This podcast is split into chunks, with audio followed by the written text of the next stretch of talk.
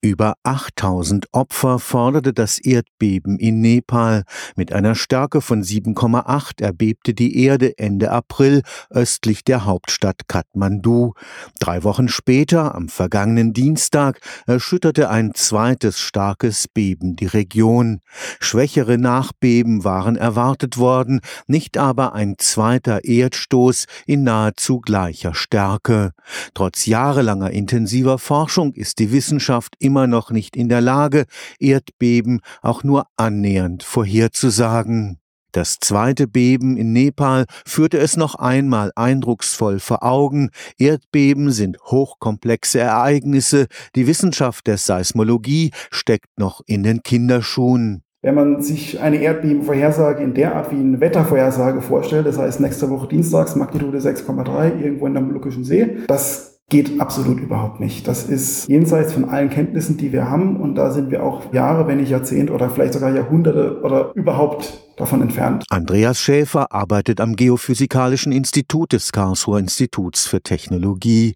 Sein Spezialgebiet ist die Vorhersage von Erdbeben. Im Augenblick muss sich diese mit statistischen Daten begnügen. Es gibt die Theorie des sogenannten Seismic Cycle, also des seismischen Zyklus, dass in vor allem Regionen mit regelmäßiger Erdbebenaktivität, das sagte der Name regelmäßig, dass Erdbeben ab einer bestimmten Stärke in gewissen Zyklen auftreten, beispielsweise alle 200 Jahre. Wenn man eben weiß, das letzte Erdbeben war 1780, dann kann man sich ja vorstellen, dass wenn es die letzten Jahre noch keines gegeben hat, dass für die Zukunft die Wahrscheinlichkeit für ein Erdbeben entsprechend hoch ist. In der Zeit des Kalten Krieges entstand zur Überwachung von Atombombenversuchen ein weltweites Netzwerk von seismischen Messstationen.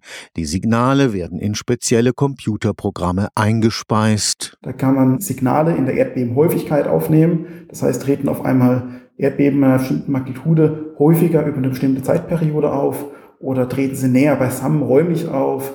Oder gibt es allgemeinen Anstieg der Magnitude oder plötzlich sind gar keine Erdbeben mehr da, baut sich da eine Spannung auf. Also man misst ein bestimmtes Signal einer Grunde der Erdbebenstatistik.